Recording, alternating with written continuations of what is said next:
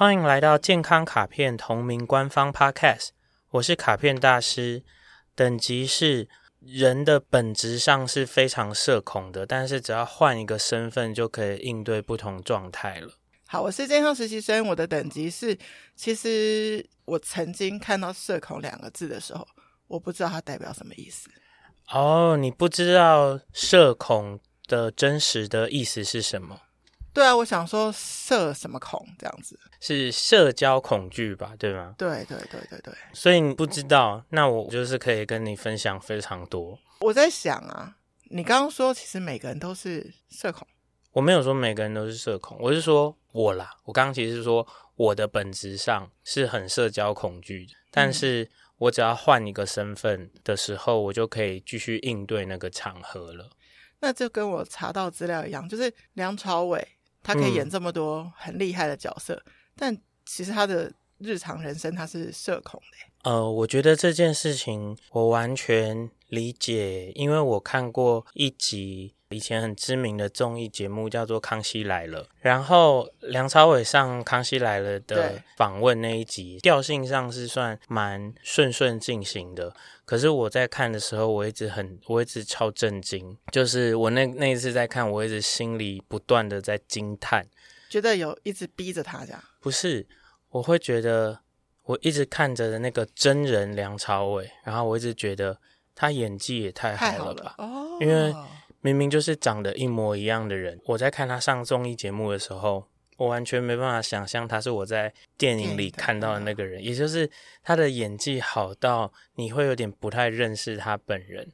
那他本人给的感觉就是一个感觉是一个很温和的人，然后很没有任何角焦，所以我可以理解，嗯、呃，如果一个人很社恐，可能就蛮是这个样子。那我现在觉得社恐说不定对他加分呢，就是他把其他需要宣泄的事情放进他的演员角色里就好了。可是我觉得你这样子讲的话，就是稍微那我我不是啦，我不是啦，但我猜测，我觉得你这个讲法稍微小看演员这个工作了.因为我们还是会时不时听到。有一些演员，他下戏后是在两周才离开角色，所以我会觉得，如果说我们刚刚那个说法说他可以利用这个时候挥洒，没有，因为他其实他得要全心投入，甚至超过他的负荷的状态的投入那个演戏工作，然后他可能才会是那么好的演员，就是他要有一点回不来他自己了。对，嗯嗯嗯。好，我们回到正题，就是社交恐惧。社恐是不是一个贴标，还是它就是一个真实的存在？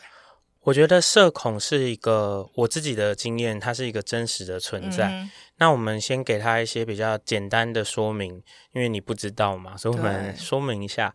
大概就是说，如果这是一个需要社交的场合，或者是这个场合里面有陌生人、不熟悉的人的时候。当事人会开始惴惴不安、焦虑，想要离开，然后不知道要讲什么。比较有处理手腕的人，他会戴上一个新的面具，嗯，然后他会在这个场合里有一些设计好的台词和互动。他就想着这段时间赶快过去就好。非常非常不舒服的人，可能会想要尽速的离开这个场合。那为什么不要就是不出席就好了？嗯，所以有点像是说，如果这个人他已经对于他自己有社交的恐惧，他很了若指掌，对，然后他又自我管理的很好，他知道哪些场合会有让他有这种不舒服的感受，这些又是他没有一定得出席的地方的话，那我觉得他会选择不出席啊。OK，哎，有一点像是，例如什么下班之后大家要去聚餐这种，你可以拒绝得了的，你可能就觉得哦，太好了，我就说哦，我有事。OK，在没有社恐这个名词之前，我们可能会叫这种人说啊，不合群啊，我们就是下班要去喝酒啊、吃饭啊、烤肉啊，周末烤肉你怎么都不来？但其实也有可能我们遗忘了他可能是有社恐，那他平常在职场上开会好像都没问题，那只是因为他。必须去选择性的，还是做他该做的事。但其实多余的社交，他都是不想去的。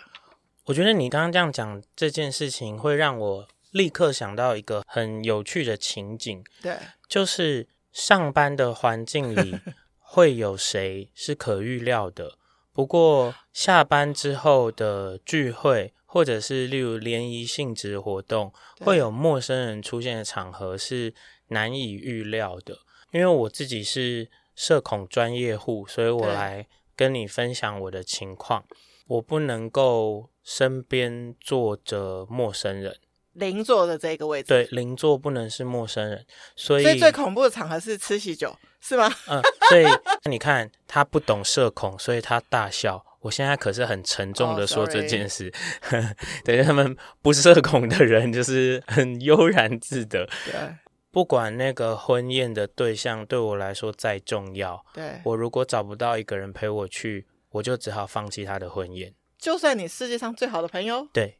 因为对我来说，我在一个左边和右边都求生无门的状态的坐在那里的话，哎，不过我觉得你刚刚说这很有趣啦。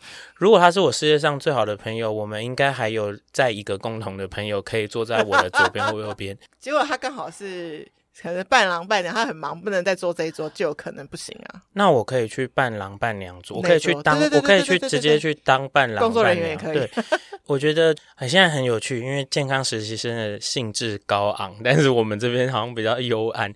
其实如你所说，他如果是我最要好的朋友，他们都知道我社恐啊。他们会帮他们，他们会帮我安排，他们会帮我安排好我左边右边坐好谁啊？真的，我很常为了去一个谁的婚礼或是什么，然后我们人数不足以成为一个桌，所以我可能会在例如说吉他社，然后可是我的左边和右边其实是我认识的人。我可能会在，你不一定是在那个桌子的分类。嗯、我可能会在年轻药师协会，但是我的左边跟右边是我认识的人，这些其实都是新郎跟新娘的好意，好意，而且是他们知道我有这个状况。那我觉得我是一个非常社交恐惧的人。你是说，如果一到十，你是十？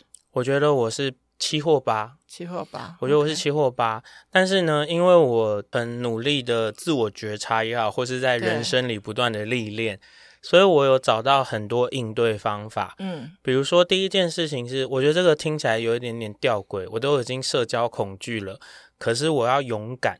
对，所以呢，我会做出得罪人的事，我会用得罪人的事来换防护，换来让我自己感到安全。对，比如说。我的大学同学们聚餐，这是不是都是认识的人？的但是因为有同学带了他的先生或太太来，嗯、可是先生跟太太是我不认识的。不过我可能晚点到，所以剩下来的位置是在不认识的人旁边，旁边我就会直接的跟旁边的人说：“你跟我换位置，因为我不想要坐陌生人隔壁。”然后那个陌生人本身会听到，对。因为那个人就是谁的先生或谁的太太嘛，他可能听到的时候会觉得啊，怎么这样？嗯，但是我的其他同学们其实会立刻露出啊，对对对对，忘了这件事。嗯，对，所以但是那样子我就能继续待在那个场合，不然我就会很不舒服。那让我想到，如果是那种，比如说我们现在是开了一个 podcast，嗯，然后如果有一个 podcaster 小聚，就是有。十几个主持人就想要聚在一起交流，这你根本不会去。对，如果说如果说以这件事情来说，你问我有没有意愿的话，就是没有的。对对，但是即使你左右是坐着我，那我在想办法弄一个你认识的人也不行。不会那可以吧？那可以，可以吧？OK OK。其实我觉得还有有一点有趣，我刚刚最前面一开始就说。你换了一下身份之后就办得到了。嗯嗯嗯嗯、卡片大师在提示人产业走跳很久。对，我一个礼拜里有的时候最多上我课的人次到八百个人。嗯嗯，嗯这八百个人里面可能有一百个人我从来没有见过。但是因为我觉得有点像那个场子是我的。这个课是我从头到尾准备的，我要放什么音乐，我要说什么话，那是我的一个完整的脚本里，所以他们就是一个，是他们进来你的世界，对对对，是他们进来我的世界。Okay. 由于那个世界是我的，所以社交恐惧这件事就消失了。对，因为我是主人。哦，oh, 好，那那那对不起，我我有两个画面在我脑子里，一个是你的场子，然后大家来上你的课，就算下面五十个都是陌生人，会去是 OK。对，但如果是。别的老师，比如说我是菲瑞老师，我在上面，然后我就说大师你来上我的课，然后你坐在下面，然后旁边都是陌生人，那个不行，我会很焦虑。没有不行啊，我会很焦虑。哦，我知道，我知道。而且你知道，其实这种时候说不定自我贴标是有用的。对，比如说你是一个体适能老师。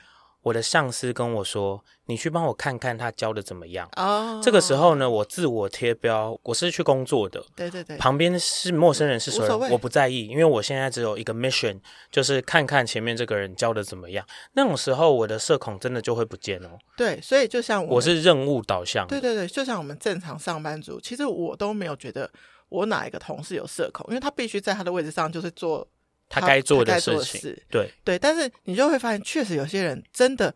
零与人在下班后互动是零，嗯，有的人是，我有遇过一个人是，他是完全不可能跟现任的同事互加 Line，嗯，群组里面有他，但是他不会被你加朋友，你懂吗？就私人他不会加你，嗯嗯，嗯，以及他也不会加你 FB，就他不要有任何的跟你的相关。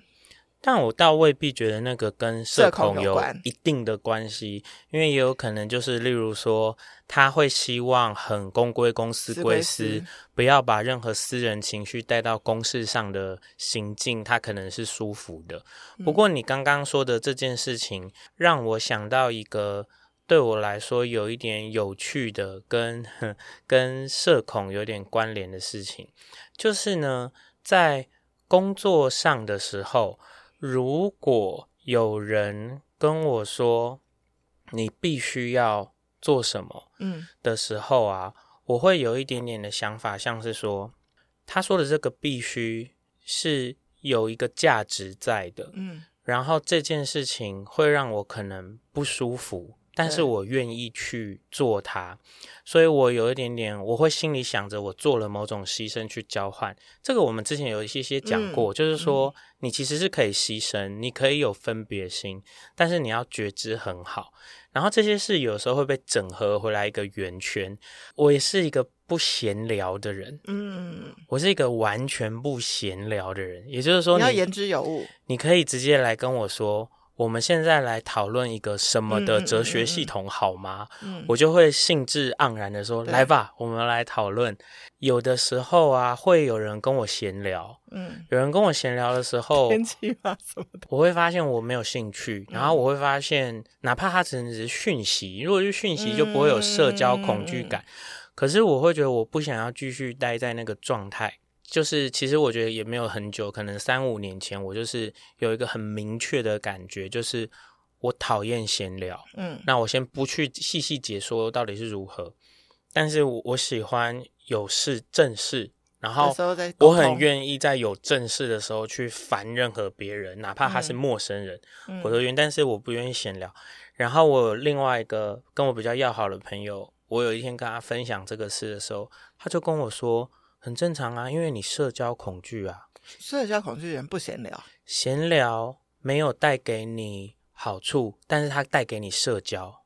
哦，因为你你你要的这个 conversation 里面，你根本不想有社交成分啊。那对，问来问去，关心来关心去，就是社交。也就是说，然后他其实帮我很震惊的发现说，原来我不喜欢闲聊的原因，其实不是不喜欢闲聊，闲聊是不喜欢社交。那我就会觉得很有趣，我就开始回忆跟检讨。例如说，我如果去日本找我住在那里的朋友，我如果去中部南部找呃不住在台北的朋友，我们在一起的时间里，难道都没有闲聊吗？的时候，我发觉我喜欢跟他说话的人里面，我们很少闲聊，诶，嗯，都是有一件事要讨论。对。然后.可是，在那个讨论里，我们的情感也会增厚，我们的互相了解也会变多，然后我们的情绪起伏也很自然。可是里面并没有我觉得的所谓比较言之无物的闲聊。所以你的例子告诉了我们，其实有社恐的人，最终还是可以交到很多朋友啊。我觉得是诶。尤其是比较常见的社恐的人，可能在其他世界会活跃嘛，比如说网络世界啊，oh. 然后创作的世界啦，然后比如梁朝伟好了，就是他在投入其他角色里，可能他会是活跃的。哇，哎、欸，我觉得这个是一个今天很大的思考点。对对，因为以为说社恐的人一定是就是完全不喜欢交朋友，可是你只是不喜欢这么刻意的交朋友。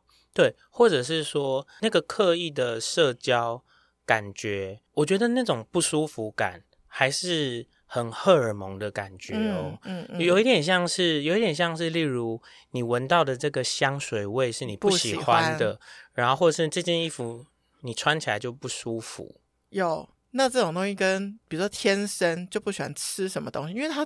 天生就没有办法接受。对，我们把社交这件事情当做一个很特别的天然的习性。嗯、呃，不晓得这样子，这会不会让听众朋友会不会让听众朋友觉得我真的是太奇怪？其实，例如说，不管是在看剧，或者是说看综艺节目，好了，会听到一些些或看到一些些画面，那些画面在我的世界里其实都不真实存在。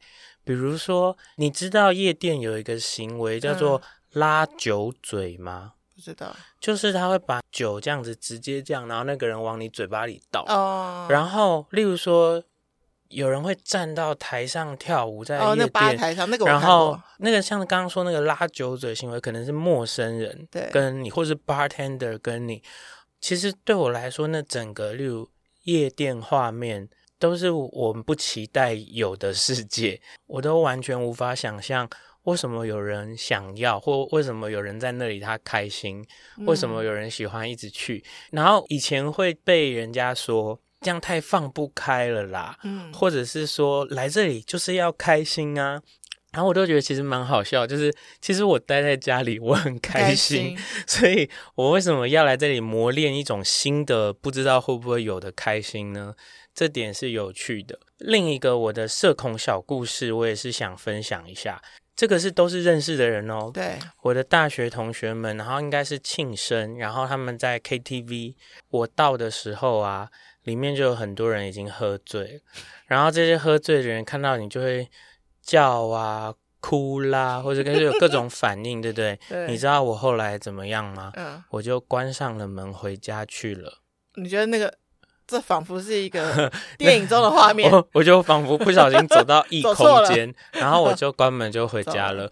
就是对我来说，那个场合的超过你可以、嗯、超过我的社交负载量了。咚咚咚咚咚。所以你觉得大家怎么去？还是说社恐的人一定知道自己有社恐？它是一个很绝对的绝对值，还是？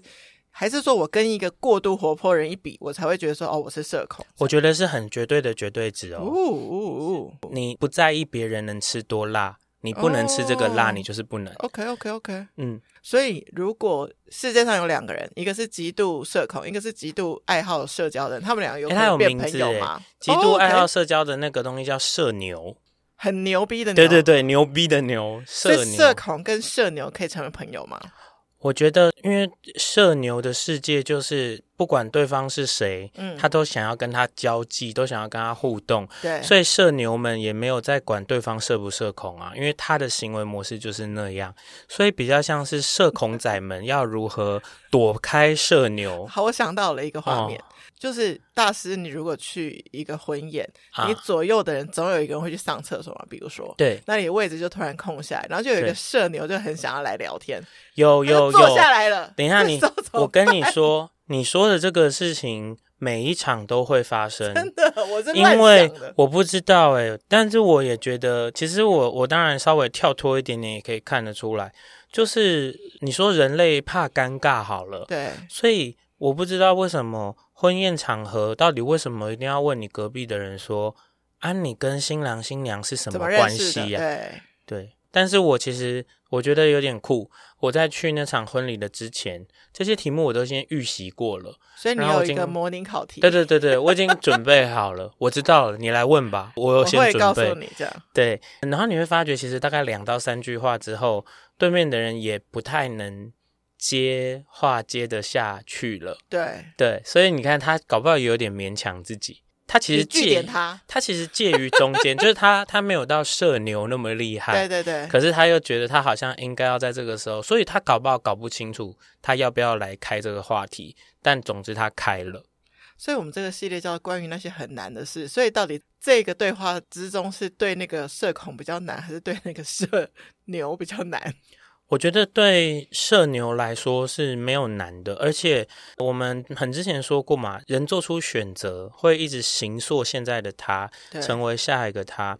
所以呢，如果这个人他社恐，然后他做了一些改变。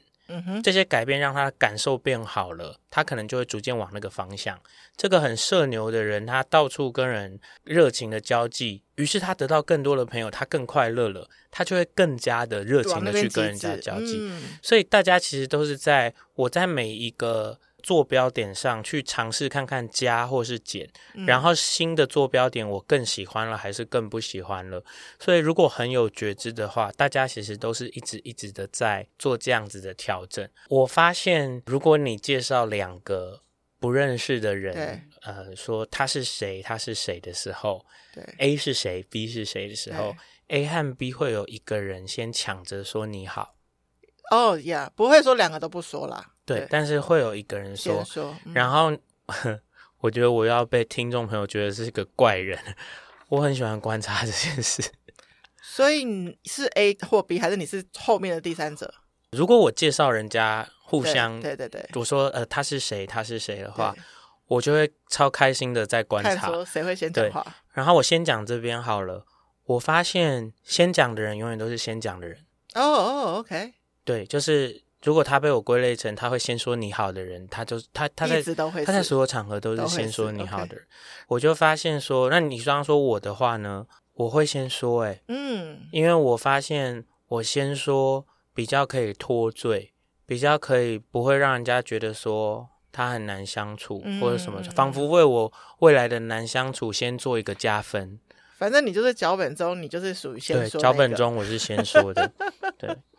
OK，如果社恐是一个绝对值，然后现在听的听众他知道，他其实一定知道嘛哈，社恐一定知道自己是社恐。嗯、好，那社恐呢，就像像你说，如果他必须去面对一些社交场合的时候，先自己预习好一个让自己觉得舒服的一个脚本，还是去完成一个任务也好，或是一个社交场合他必须出席也好，但如果回归到他自己，他怎么样子的一个生活形式，会是他社恐的人他自己最舒适的？其实我我先回应一下你前面讲的这个，我不觉得他有办法预习好或者是准备好所有的面对。Okay. 我觉得这个社交恐惧的人们，那这我以自己为例啦，可能不是每一位。对。可是我觉得我们是需要非常大量和重复次数的受挫的。因为你不了解别人的喜欢是怎么来的，对，然后你会开始觉得自己好像有点不一样嘛，对，你一定会有点勉强的参加各种场合，嗯、你一定会有一点勉强的答应各种尝试，嗯嗯嗯、然后你这个时候就是有做没做，我觉得差很多，就是你回到家，你要真的跟自己说。这个我真的不行，OK，你 要讲非常非常多次，你才会就是不二过、不三过、不四过，就下次真的不要答应了，对，就真的不要答应了，OK，对，你就明知不舒服，你为什么会要这件事情？在你逐渐逐渐熟悉了之后，你刚刚后面的那个问题是说，就是说那他怎么样创造自己可以比较舒服的状态？我觉得避开所有的不舒服就好了，就是反正。我可能真的勉强过我自己去一个场合，那我已经知道那个我真的不行了，就是下面就要坚持全部拒绝，避开所有的不舒服，嗯、然后你再去看看，嗯，怎么样更舒服吧。嗯哼，嗯，因为因为我觉得这个有点是先倒过来看啦，就很像你说，如果真的不得不避免婚宴场合，那至少你就是要有认识的人在左右，这就是你后来的机制。对，然后我觉得像是这件事情里面，你看哦，我其实斟酌了，我多想去这个婚宴，对，然后我再斟酌了，我找不找得到人在我的左边、右边。嗯，那其实你说这里面难道会有很多绝对值吗？没有，嗯，我很想很想去这个婚宴，嗯，可是我真的真的很社恐，然后我本来找到的人不能陪我去了，对，我你知道我做过帮人家付钱在婚宴坐我旁边吗？但那个人你认识？我认识，他也认识结婚的人，哦、只是他本来没有要去。要去的。我就说你来，你的红包钱我出。哦，你看我我很想去嘛，我还是成功的去啦。所以你知道吗？我有得出一个结论，我觉得社恐的人会因为这个社恐，自己研究出很多面对生活的方式。然后他很多事情很懒得麻烦别人，所以他就研究出一个秘招，很多秘招哎。对啊，其实是因为这个，我觉得这个很有趣啦。就是例如别人一定会有人跟我说。我才不要多帮人家付红包费，我忍两小时，对，好像赚那个时间。你可能忍一分钟不行吧？对对对啊，那个不、啊、不舒服度很高啊，所以所以我不要。那我来讲一个很厉害很厉害的故事哦，就是吓倒大家的故事。哦、我跟我的一位蛮要好的朋友，对，我们十年前在一个火锅店吃饭，常常去常常去，嗯嗯，所以火锅店里打工的。人们就会开始跟我们说话、嗯、啊，你们又来啦！嗯、对啊，对啊，拜拜，嗯、上班辛苦了。常常嗯、我们都很熟练了。后来那间火锅店倒了，不过因为它是一个集团.所以我们就去了他们那个集团里的居酒屋，然后就发觉说，嗯、哦，那边的两位在那，然后一位在这，哦、就分开来。对。然后直到最近，超级最近，数月前。我们就是去了居酒屋，然后那个我们已经这样子这样子有点讲到一点小话的这位服务人员，终于开始拿着酒过来坐下来倒酒给我们喝，还甚至拿不是我们付钱的酒，就是请我们喝，oh. 然后干嘛？然后其实之前他也常常请我们吃这个，请我们喝那个这样子。然后我那天回家，我就跟我朋友说，我再也不能去了。我不想去那家店了，对，我再也没办法去了，因为它的界限已经超、嗯、超过了。这时候会有人讲说：“你不是已经……而且它渐进式，而且那么久了，你不是已经认识他十年？可是其实对我来说，他就是超过了那条线。我已经想到那个状态，我就没有办法再，再我就没有办法再去那家店。就看他有没有再有分店了。但不是那个问题。然后我也得说，要是好巧不巧的。妹妹，你真的就是听到了这一集。我跟你说，我没有讨厌你，是我没有讨厌你，然后我也没有觉得你的行为是不对的，因为你在一个居酒屋的地方工作，嗯嗯嗯，可是那个对我来说是太多的，就这么简单。所以好，最后一题，我们如果身边有社恐的好朋友，就如果从你的新郎新娘朋友可以那么体贴的为你，嗯，设计一些东西之外，其实你们都希望我们没事没事不要一直揪你们去一些很陌生的场子，对吗？其实我觉得社交恐惧的人，对，理论上、理想上，我觉得他是更敏感的，嗯哼，所以。嗯他对于一个事情的感兴趣和没有感兴趣，其实他是很 processed。但是你如果愿意，oh. 你如果愿意邀请他，你就邀请他。当他说出了一些正面的话语的话，其实他是很有兴趣的，倾向要去你就你就是可以多推他一下。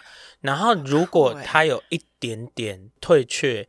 其实他大概已经是蛮退却，他甚至已经在想说，我怎么包装我的拒绝了。了解，了解，了解。嗯，所以我们可以要更有敏感度去感受他的回应。对，然后我觉得其实这样子的朋友，如果他对于喜欢跟不喜欢是明确的，总比有一些嗯，我也不知道耶。我觉得其实简单呢。对，因为对他来说，如果那个会让他不舒适，他的不舒适是大的，对，所以他会拒绝，对对，所以其实反而好搞。但是我不会觉得说，我怕刚刚那个前面这种前置说法会让有的人以为的那个结论就是说，我如果知道我这个朋友很社恐，那我就不要烦他好了，什么事都不找。我觉得我倒不是这样，对，其实不是那个方向，对对。那例如说，我觉得也是很有趣，就是我知道那个场合我会拒绝，但是你们来问问我的时候。我也会觉得哦，谢谢你问我，嗯、我没有要去，嗯、但是那个谢谢你问我，我也很喜欢讲，也很 appreciate 他有来问。对对对，呃，我觉得这个东西跟默契的程度有关啦。有一些时候我会看到啊，我看到他们打卡，对，好多好多人，大家聚在一个场合，然后没有人有问我，我心里面也会有，嗯，他们知道我不会去。对对对对，就那那就不会有难过，不会。有些人说哦，为什么不会有？可是也许如果还不够那么熟的话，可能会有人的感受是啊，他们没有要找我啦。但你的感受是对啊，你们够了解。我的感受是嗯，他们知道我不会去。对，好，所以无论你是社恐或是社牛，或是在中间，对，其实。我觉得都是这样子的感觉啦。我们说这个叫做关于那些很难的事情，你说社交恐惧也好，它某种程度上，我觉得就像怕黑，或是不喜欢自己一个人。嗯或者是，所以你刚刚说不定社牛的人就是不喜欢自己一个人嘛。其实它都是一些我们自己原生，或者是任何后天养成的现阶段的结果。你绝对可以对它做一些些的调动，嗯、但是呢，在你移动之前，你也一定要让现在这个状态的你是可以生存下去的。谢谢收听今天的节目，欢迎在 Apple Podcast 留下五星评价。或是把这集连接分享给需要的朋友。最重要的，欢迎到健康卡片 Instagram 留言给我，提问任何健康相关的问题。卡片大师将在后续的节目中为您解答。Healthy Gacha，Healthy Gacha，来问问题嘛。好，拜拜，拜拜。